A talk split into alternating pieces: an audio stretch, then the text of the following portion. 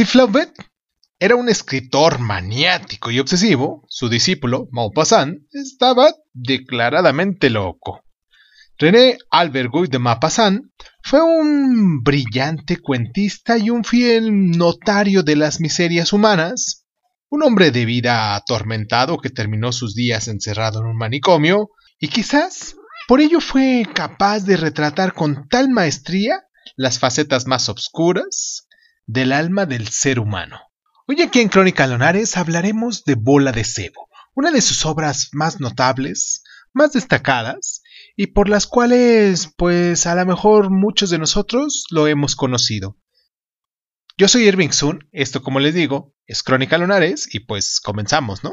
Cierra los ojos, cierra los ojos, cierra los ojos, Si escuchas que alguien se acerca, no temas, todo estará bien.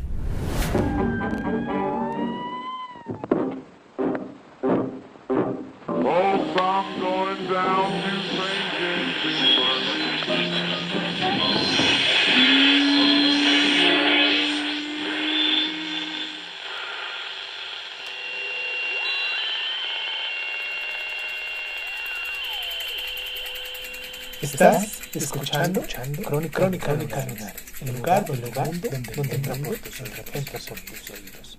Bienvenido. Gutemar Passant había nacido en el año de 1850 en el seno de una familia aristocrática normanda. Su padre era un hombre disoluto, mujeriego y violento y su madre una mujer neurótica y con delirios de grandeza, obsesionada por conseguir que Guy fuera un hombre de éxito.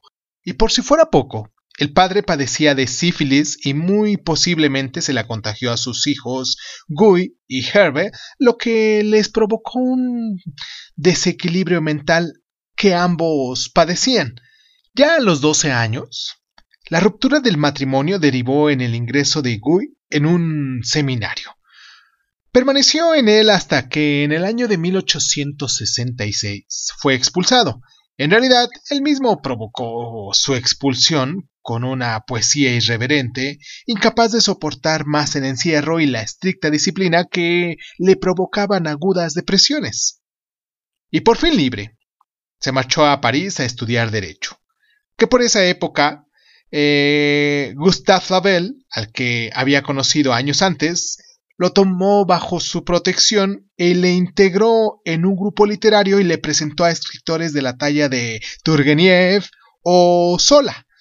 Y a partir de 1872 trabajó como funcionario mientras disfrutaba de una juventud desenfrenada, entregado a la literatura y a una vida de excesos en la que eran frecuentes las orgías y el uso de narcóticos como el opio o el hashish algo que no debió de sentar muy bien a su ya delicado equilibrio psicológico. En 1876, gracias a, Flaubel, comenzó a colaborar con varios periódicos con el seudónimo de Guy de Barmont. El trabajo como funcionario, eh, como muchos de su época, le hastiaba, así que terminó abandonándolo para dedicarse a tiempo completo a escribir. Y ya en 1880, un mes antes de la muerte de Flaubert, publicó Bola de Cebo, su primer relato, en un volumen colectivo titulado Las Veladas de Medán, propiciado por, eh, por Emilio Lozá, que fue una especie de manifiesto de naturalismo literario. En los 13 años que le siguieron, hasta su muerte en el año de 1893, escribió casi 300 relatos y cinco novelas, entre ellos varios cuentos magistrales de la talla de La Casa Terrier, La Horla, etc. Y también una extraordinaria novela llamada Belle Ami, que la hizo en el año de 1855.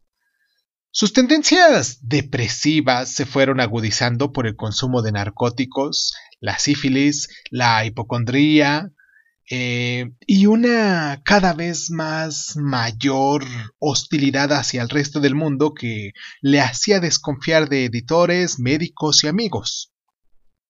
El primero de enero de 1892 intentó suicidarse, pero fracasó en ese intento y fue internado en un matrimonio de Pasi, y falleció 18 meses después, ya en junio de 1893. Vamos a hacer nuestra primera pausa aquí en el programa para recordarles a ustedes nuestras plataformas, para que se pongan en contacto con nosotros, para que nos dejen sus mensajes, para que nos recomienden también sus, sus libros, para que nos recomienden sus historias o algún tema que a ustedes les gustaría que, que abordáramos aquí. Siendo hoy lunes 25 de julio del año del Señor, 2022. Recuerden que después de que terminemos este programa vamos a tener nuestra parte número 53 de Pedro Páramo. Estamos por terminar, por darle casi fin a, esta parte de, de, Pedro Páramo que hemos hecho religiosamente cada semana. Y pues nada, de entrada vamos a nuestra pausa y continuamos pues eh, ya de lleno con nuestro tema, este de los argumentos y los personajes de esta obra en cuestión, Bola de Cebo de Guy de Maupassant. Vamos a nuestra pausa y regresamos.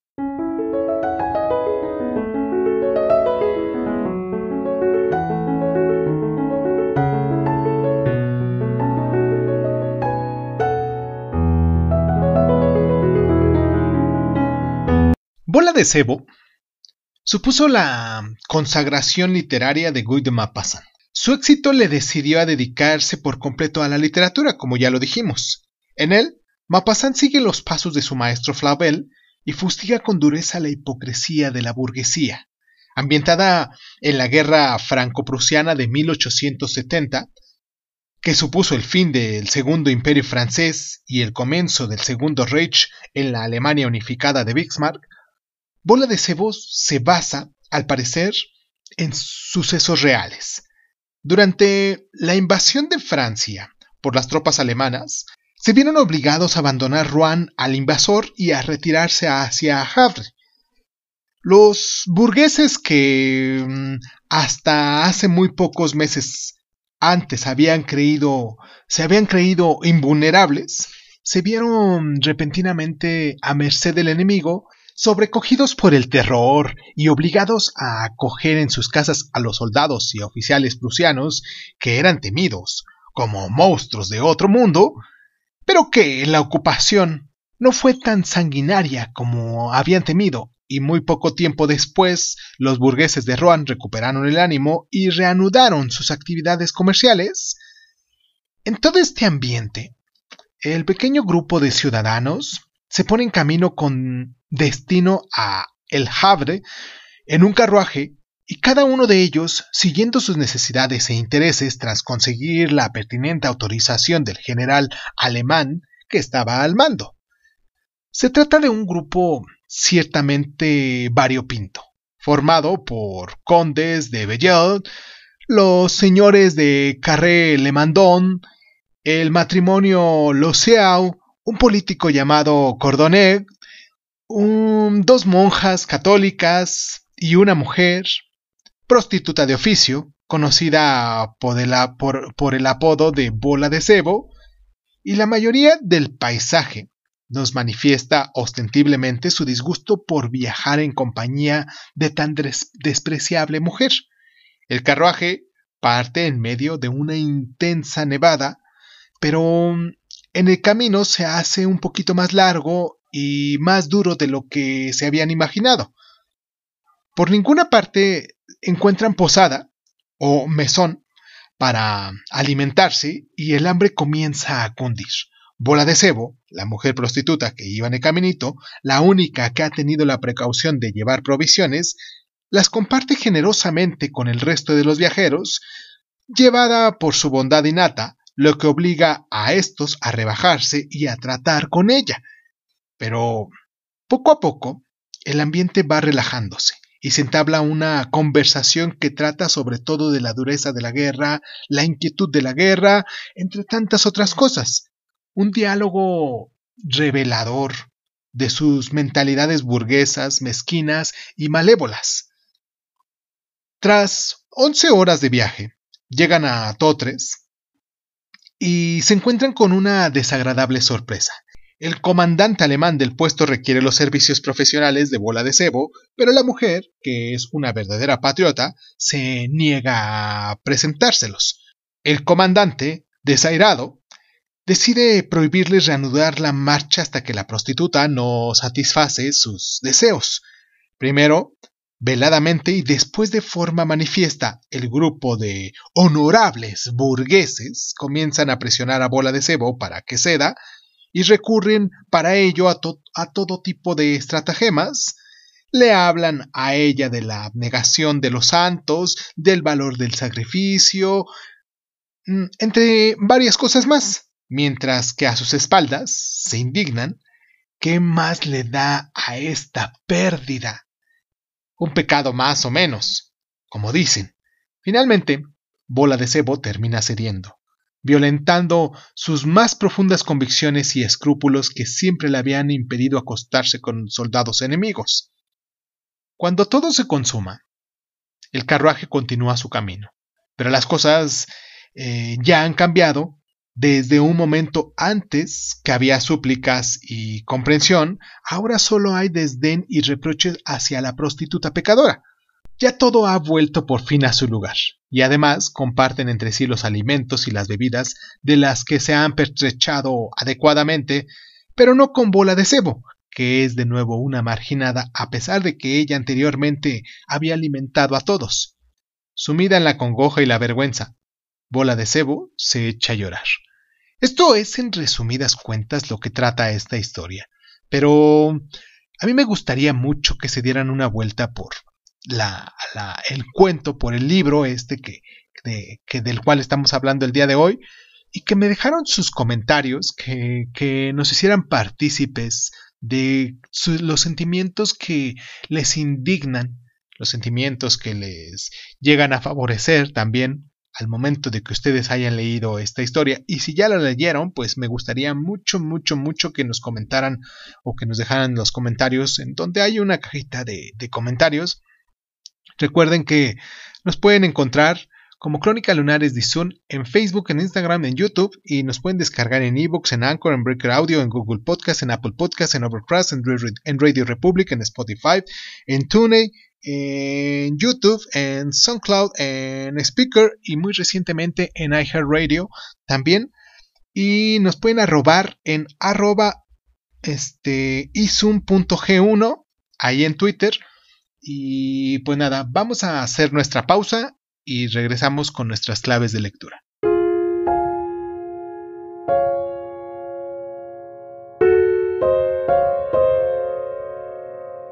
Como ya lo dijimos, ¿O ya lo notamos todos? Bola de Cebo es una crítica de la hipocresía y el relativismo moral de la burguesía y de la aristocracia, una condena de la mezquindad de los favorecidos por la fortuna frente a la generosidad de los humildes.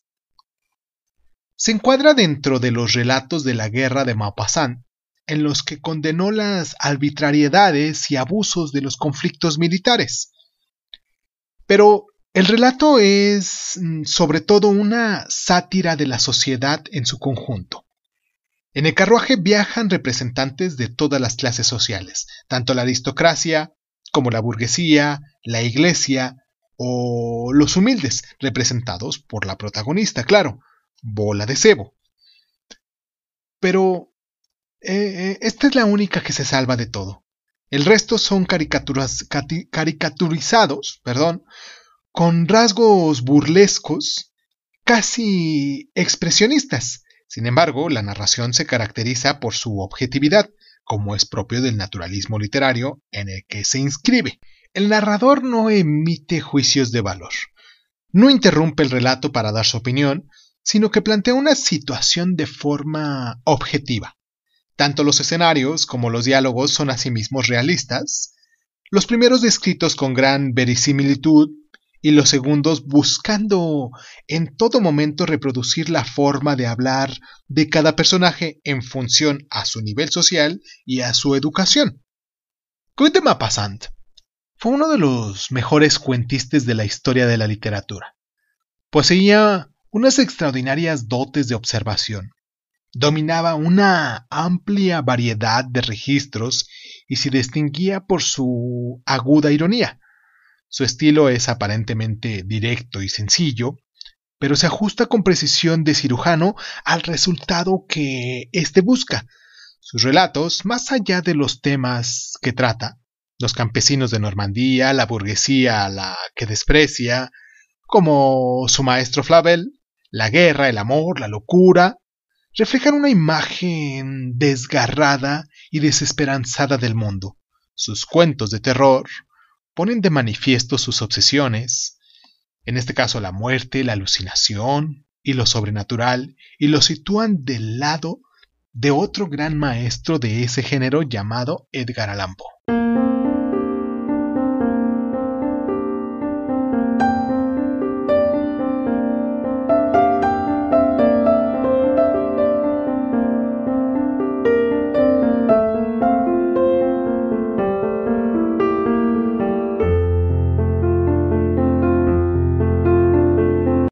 Inclusión de Bola de Cebo en el volumen de retratos de Veladas de Medán fue la gran oportunidad para el autor del cual nos estamos refiriendo del día de hoy, Maupassant. El libro reunía cuentos sobre la guerra de una serie de autores que formaban el llamado Grupo de Medán, dirigido por Emilio Solá. Tras acordar su publicación, todos los autores se reunieron para realizar una lectura conjunta del volumen. Uno tras otro, cada autor fue leyendo su relato hasta llegar a Maupassant, que era este el último. Cuando comenzó a leer, la sala quedó en completo silencio. Todos estaban cautivados. Nada más terminar, los demás escritores se pusieron en pie y comenzaron a aclamarle y a aplaudirle. En un arrebato de vivo entusiasmo le proclamaron maestro, pese a que era lo primero que leían de él, claro. Solá dijo años después. Hasta ese momento había pasado desapercibido. Nadie esperaba nada de Maupassant.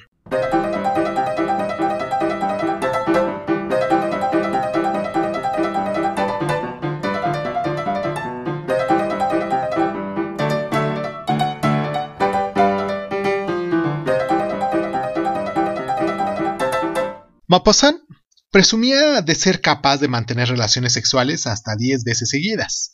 Durante años vivió obsesionado con el sexo y llegó incluso a crear una sociedad secreta, los Crepitians, un grupo de amigos juerguistas con los que se dedicaba a organizar orgías y competencias fálicas y sacrilegios, a menudo con prostitutas. Muy reveladoras al respecto son las palabras que escribió en una ocasión sobre las mujeres, y dice así Me siento más incapaz que nunca de amar a una mujer porque siempre amaré demasiado a todas las demás. Quisiera tener mil brazos, mil labios y mil temperamentos para poder abrazar al mismo tiempo a un ejército de esos seres encantadores y sin importancia.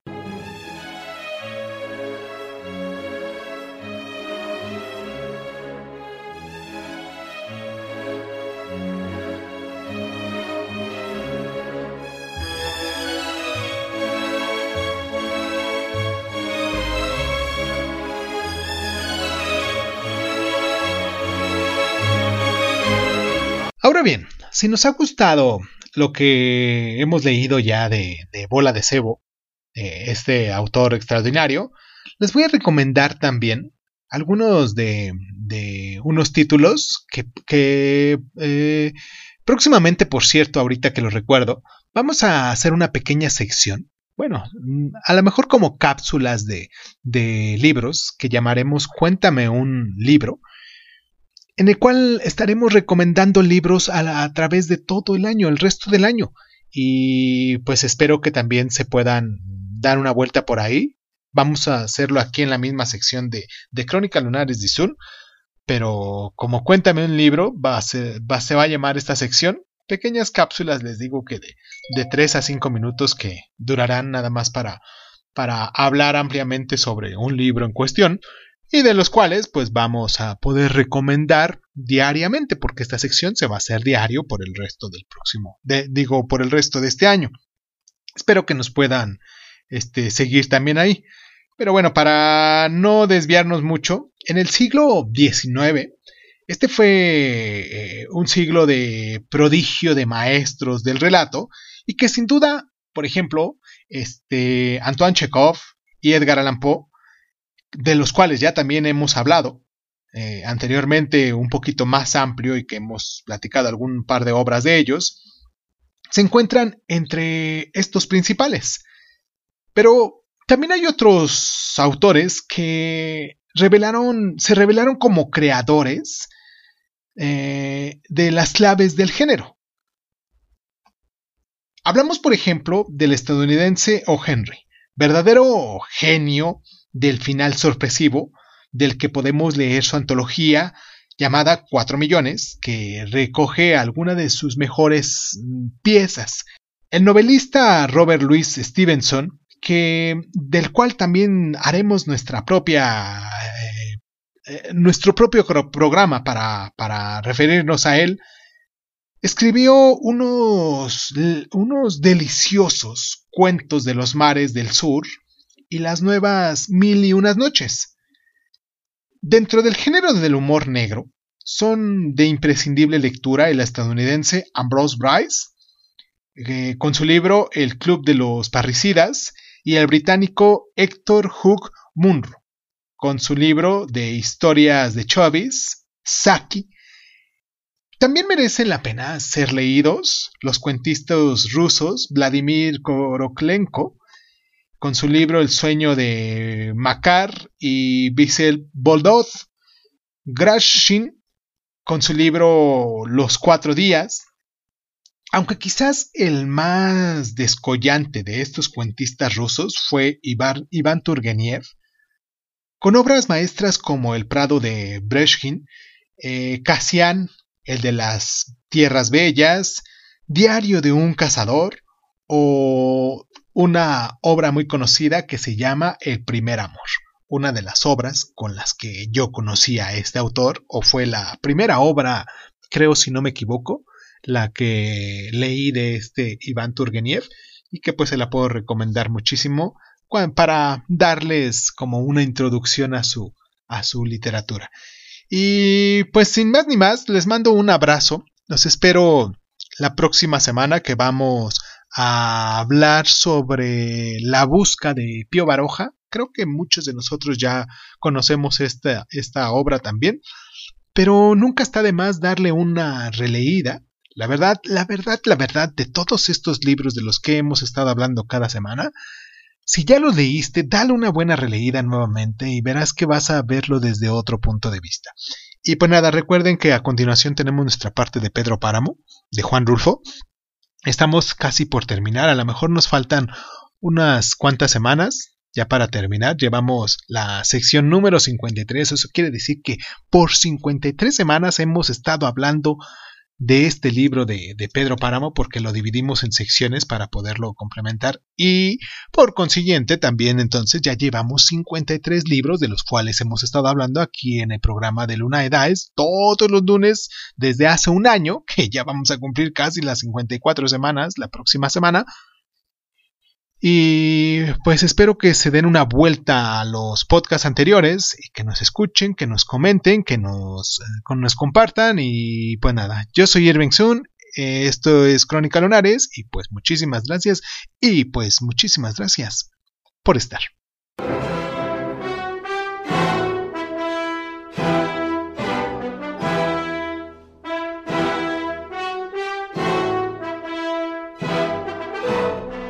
Mi cuerpo se sentía a gusto sobre el calor de la arena. Tenía los ojos cerrados, los brazos abiertos, desdobladas las piernas a la brisa del mar, y el mar ahí enfrente, lejano, dejando apenas restos de espuma en mis pies al subir de su marea. Ahora, si es ella la que habla, Juan Preciado, no se te olvide decirme lo que dice. Era temprano. El mar corría y bajaba en olas, se desprendía de su espuma y se iba, limpio, con su agua verde, en olas calladas. En el mar solo me sé bañar desnuda, le dije, y él me siguió el primer día, desnudo también, florescente al salir del mar. No había gaviotas, solo esos pájaros que se les dicen picos feos, que gruñen como si roncaran y que después de salir el sol desaparecen. Él me siguió el primer día y se sintió solo, a pesar de estar yo ahí. Es como si fuera un pico feo, uno más entre todos, me dijo. Me gustas más en las noches cuando estábamos los dos en la misma almohada, bajo las sábanas, en la oscuridad. Y se fue. Volví yo, volvería siempre. El mar moja mis tobillos y se va, moja mis rodillas, mis muslos, rodea mi cintura con su brazo suave, da vueltas sobre mis senos, se abraza mi cuello, aprieta mis hombros, entonces me hundo en él, entera. Me entrego a él en su fuerte batir, en su suave poseer, sin dejar pedazo. Me gusta bañarme en el mar, le dije, pero él no me comprende. Y al otro día estaba otra vez en el mar purificándome, entregándome a sus olas.